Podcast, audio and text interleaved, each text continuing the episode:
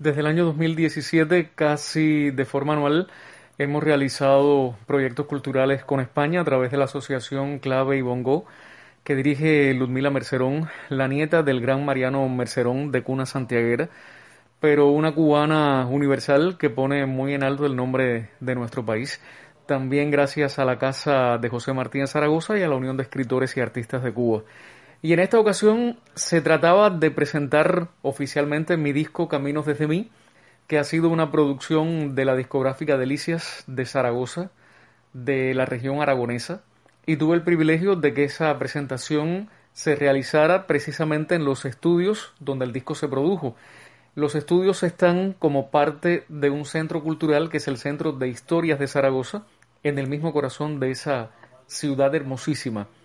Y tuve el privilegio de que asistiera mucho público, de que el disco tuviera una gran acogida y no fue solo en Zaragoza donde se presentó, sino que lo llevé por diferentes lugares como por ejemplo Sevilla, Jerez de la Frontera y Málaga, donde incluso pudimos hacer un espectáculo en vivo con el público de Málaga presentando los temas de esta producción, incluyendo en ese espectáculo a Rachel Esteves, quien está cantando en España y realizando también labores musicales por allá pero el viaje se extendió a muchas otras zonas como tú siempre sabes que yo hago, como por ejemplo hacer presentaciones de mi libro Danza de Crines, que trata sobre personajes cubanos y españoles, todo narrado en versos, en décimas, pero también me llevé este año mi libro Directores y Locutores, Notas y Acordes en el Aire, que tuvo muy buena acogida al extremo de que fue recibido por la Universidad Central de Madrid, la Universidad Nacional, o sea, la Biblioteca Nacional de Madrid, y también por universidades como la de Cádiz, como la Universidad de Zaragoza, la Universidad de Vigo, o sea que pude hacer llegar el libro a diferentes sitios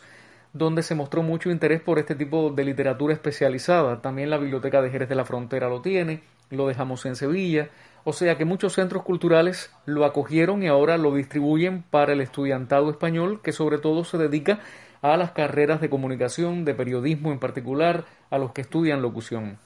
Junto a todo eso, tuve la posibilidad de hacer muchas grabaciones, incluyendo un programa especial con Paco Cepero.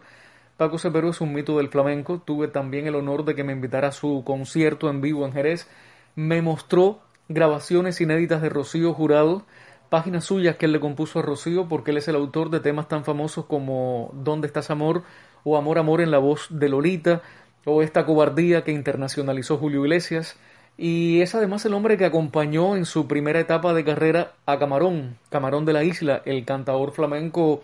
digamos que uno de los más grandes, un mito dentro del flamenco español. Y Paco Cepero me recibió en su hogar, me dio un programa muy hermoso y fue muy bueno todo lo que se pudo filmar allí, no solamente con Paco, sino el resto de las filmaciones que pude hacer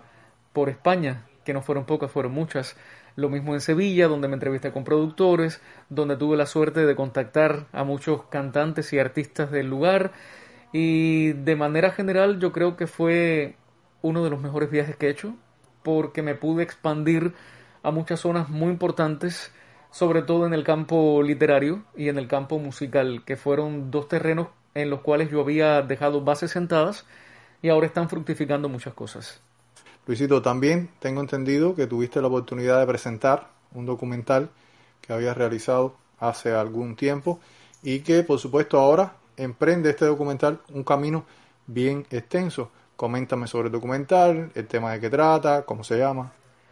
Antes de la pandemia, en nuestro viaje anterior, Marco Alfredo Fonseca y yo habíamos dirigido un documental, lo filmamos y le hicimos toda la producción en España,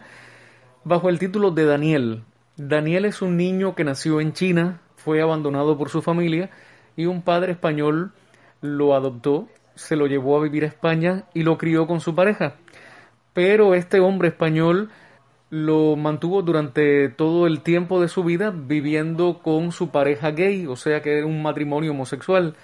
Y el niño se crió con ellos muy bien, tiene un trabajo muy bueno en Zaragoza, en España,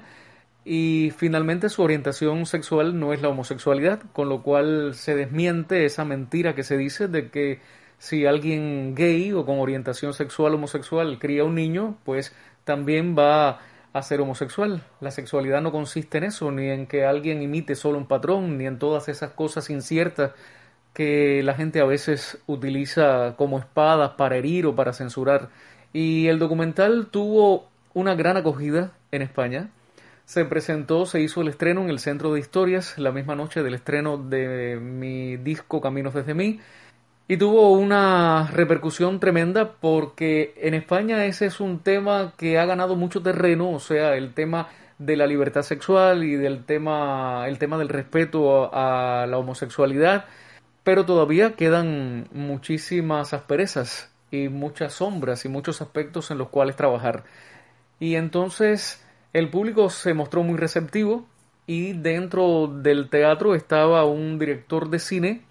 que tiene un evento dedicado a estas temáticas en Zaragoza particularmente y ya nos ha inscrito el documental en su evento y además quiere recorrer porque tiene toda, todo el sistema organizado para que así sea, quiere que este documental recorra la mayoría al menos de los festivales de cine de España que abordan esta temática, o sea que está dedicado ese tipo de evento al abordaje de la homosexualidad, como está tratado ese tema que forma parte de lo que se conoce en el mundo como cine gay. Entonces, bueno, presentamos este documental que es un corto que dura aproximadamente 11 minutos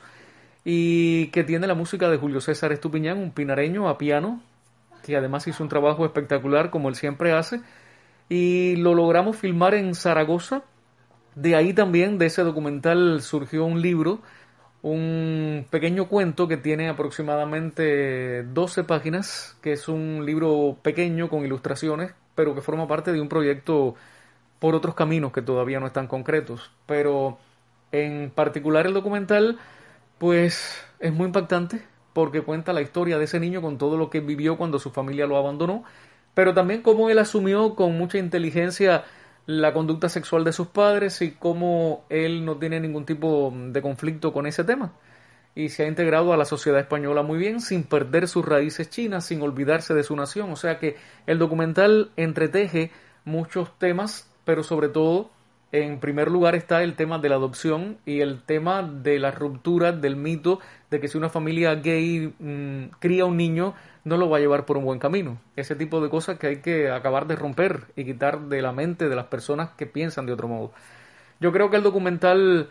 aborda esa temática porque es necesaria, porque yo como realizador y Marco también tenemos una mirada humanista sobre muchos temas y ese nos llamó la atención, apareció en nuestro camino y decidimos que, que pudiera ser, sobre todo porque Daniel, su protagonista, estuvo de acuerdo, Chema, su padre, estuvo de acuerdo y todos los amigos que nos ayudaron para que esta realización se pudiera llevar a efecto también lo quisieron y así fue. Luis, eh, siempre que tienes la oportunidad de hacer un viaje con estas características, viajas con un pequeño, casi reducido equipo de trabajo. Y cuando regresas, lo haces con una cantidad de materiales increíbles. Yo sé que el cine ha dejado las grandes producciones y está trabajando con estas mismas características. ¿Crees que esto sea muy viable para hacer más económica la televisión en el futuro? La televisión en el futuro y en el presente es un medio caro, al igual que lo es el cine. Pero todas las compañías tratan de gastar la menor cantidad de recursos posible,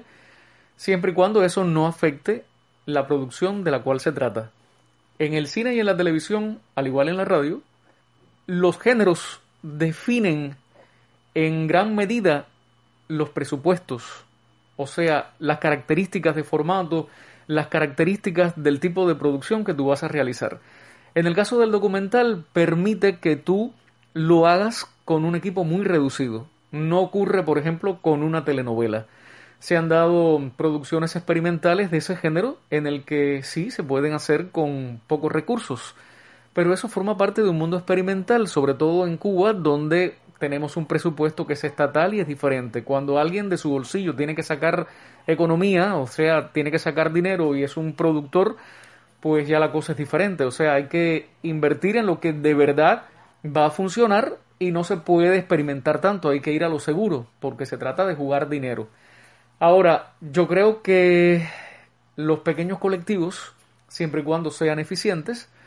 pues son muy buenos.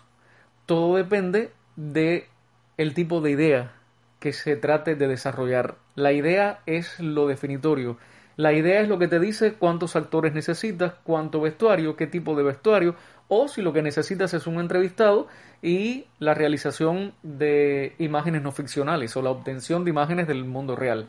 Es decir, que cada proyecto es diferente y claro que las tendencias son a crear equipos que sean muy pequeños,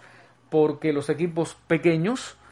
pueden estar en cualquier parte, se pueden mover más fácilmente y si son buenos profesionales pueden lograr un resultado de mucha calidad. Yo te puedo contar experiencias que he vivido en la radio, por ejemplo, que ahora traje de hecho algunos materiales para transmitir, que hace unas semanas entre tú y yo transmití un reportaje mío desde Aragón Radio, en el que yo cuento sobre el hombre y la mujer radio, aquello de lo cual Nora Peláez me hablaba cuando yo era un niño, o sea, en el siglo pasado. Y en España se utiliza como se ha utilizado en el mundo entero, que una sola persona sea el sonidista, el efectista, el musicalizador, el presentador, el guionista, el productor, o sea, una sola persona realiza con un gran talento y los mismos recursos que tendría un equipo enorme un programa de radio. Y sobre eso yo he hecho varios reportajes y ahora hice dos reportajes más en España, pero te puedo contar que hice un programa de televisión en Jerez de la Frontera